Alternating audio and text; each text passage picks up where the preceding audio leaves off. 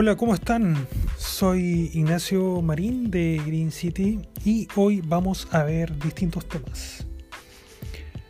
Dentro de los cuales vamos a ver el vermicompostaje, empresas ecológicas y bueno, la verdad es que vamos a ver también la, situación actual que ha complicado a distintas empresas, distintos emprendedores, emprendimientos.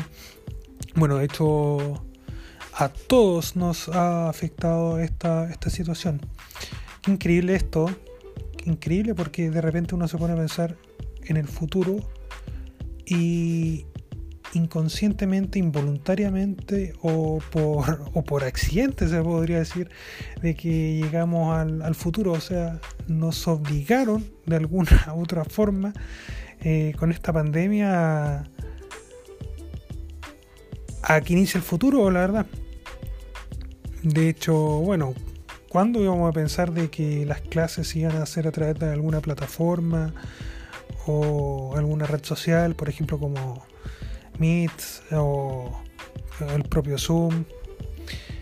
De hecho, estas empresas han facilitado y ayudado bastante en estos tiempos. Bueno, es cosa de ver que las universidades han utilizado este sistema, los colegios han utilizado este sistema, instituciones han utilizado este sistema, hasta nuestros propios congresistas han utilizado este sistema. Eh, hacen las votaciones y, la verdad es que es bien didáctico, es un tema bien, bien interesante. Eh, bueno, también el tema de los delivery, el tema antes, bueno, uno iba a la feria y ahora llamamos escribimos en estas aplicaciones como pedido ya y, todo eso. El futuro llegó sin darnos cuenta. Increíble, increíble. Pero bueno, menos mal tenemos las tecnologías y, y eso. Y, y eso es lo otro, lo importante. O sea, no es por ser así como, no sé cómo decirlo de alguna otra forma. Pero después de esto, de esta pandemia que va a ocurrir, bueno, que está ocurriendo más bien dicho, se sabe que va a haber una crisis social. Crisis social en el sentido de económica, la verdad es que la situación se va a poner compleja y van a surgir un montón de, de, cosas nuevas, por ejemplo, desde innovaciones, nuevo tipo de tecnología. Eh, bueno, ahora está Amazon, que bueno, Amazon siempre ha pero está sacando nuevas cosas, nuevas series. De hecho, Amazon no, no tenía esa posibilidad, ahora la tiene. La competencia Netflix. Todo esto subió, subió. Está, está más caro. Un reclamo ahí para los señores de Netflix. Pero bueno, es parte de, los impuestos, pues subieron los impuestos y, y tenían que subir.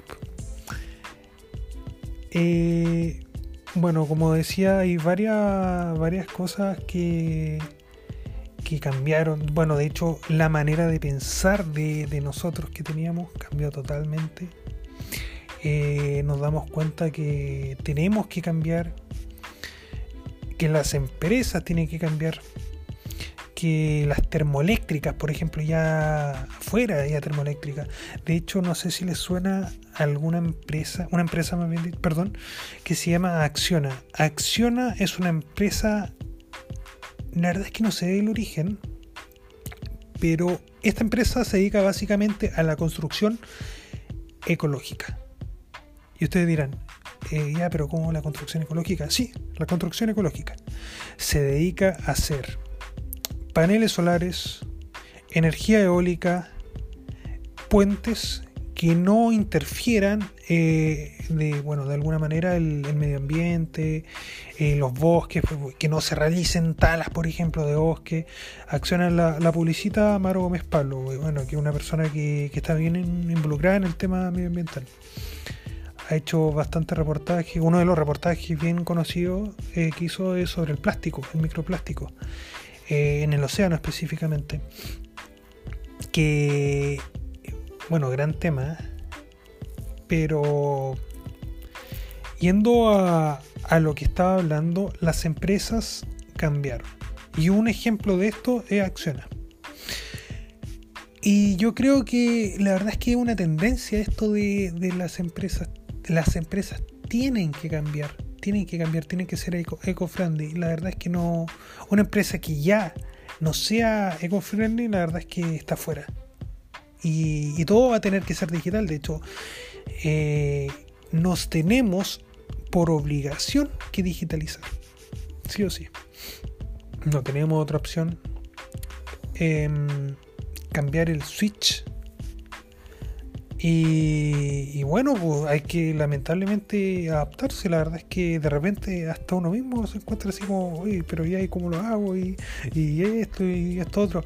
Pero no queda otra que estudiar, aprender y, meterse en este tema. La verdad es que es súper interesante.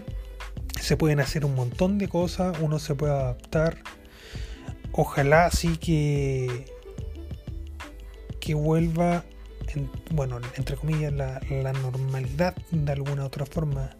Eh, por ejemplo, igual es como entretenido ir a un cine y, ahora ir a un cine con, no sé cómo le irán a hacer la los cines. Eh, está complicado ese tema, de rubro eso.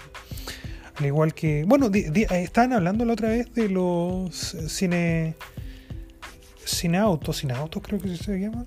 Sí, creo que sí. Sí, me, dicen por ahí que sí, se llaman cinema, autocinema, ahí está. Pero es un concepto más antiguo. sí, creo que un concepto más... los autocinemas, la verdad es que todo lo, lo bueno, se, se, va a hacer un mix de las cosas antiguas con las modernas. Por ejemplo, lo que se va a utilizar a partir de este momento debido a la contingencia mundial que afecta, valga la redundancia, al mundo, va a ser el tema de, en esta área específicamente, de los autocinemas. Eh, para, bueno, para evitar obviamente todo lo que es el distanciamiento social, el contacto eh, entre las personas eh, y todo eso.